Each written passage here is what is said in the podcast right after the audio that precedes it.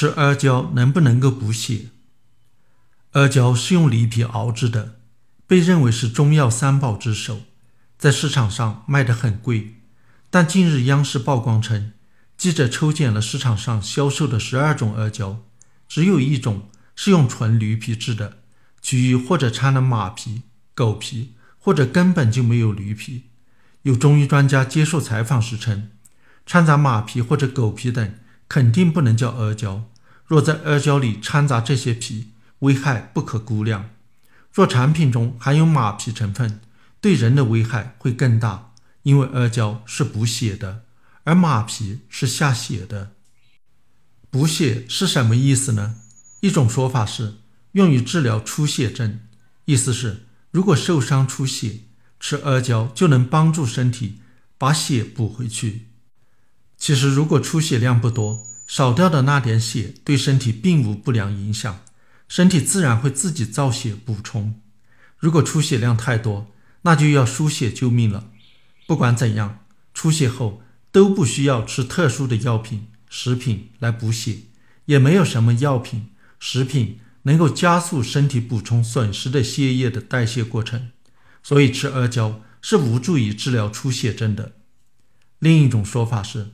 用于治疗贫血，导致贫血的因素很多，其中最常见的是缺铁性贫血。阿胶的宣传品声称治疗缺铁性贫血效果良好。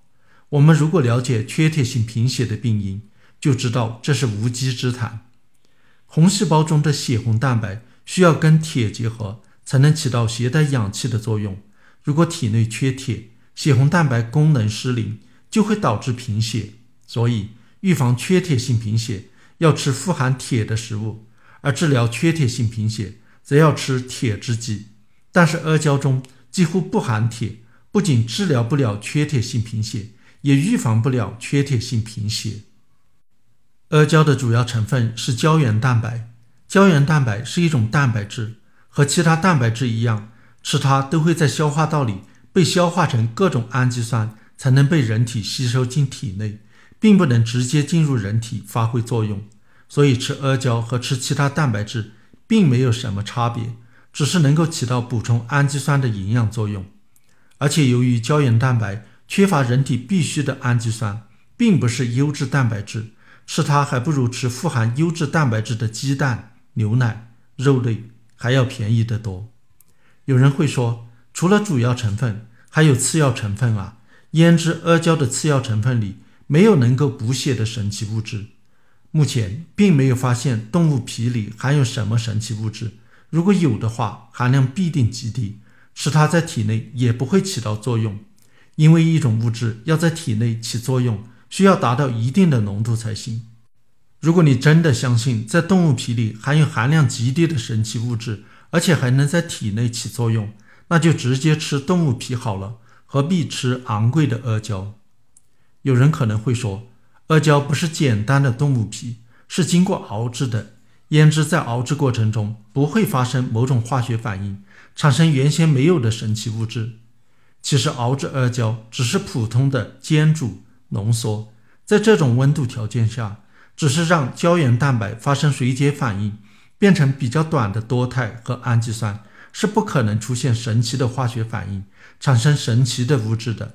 对阿胶成分进行化学分析的结果也表明，它基本上就是由胶原蛋白及其部分水解产物组成，并没有任何特殊物质。所有哺乳动物的皮成分都相似，驴皮具有的成分，马皮、猪皮、牛皮、狗皮都有。驴皮并不具有特殊性，吃驴皮与其他哺乳动物皮一样，不会有什么差别，尤其是马。与驴的亲缘关系很近，甚至彼此之间能够杂交产生后代。马皮与驴皮的成分更为接近，说吃驴皮做的阿胶能够补血，吃马皮做的假阿胶危害很大，是荒唐的。市场上的假阿胶有的是用最常见的猪皮、牛皮冒充的。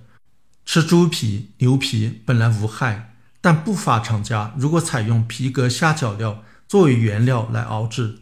由于在皮革处理过程中会用到含重金属的物质，其中的重金属残留就很可能有害健康了。总之，如果吃到真阿胶，对身体并没有特殊的滋补治疗作用，只是在昂贵的补充劣质蛋白；而如果吃到用皮革下脚料熬制的假阿胶，反而对身体会有危害，那么又何必冒险吃阿胶呢？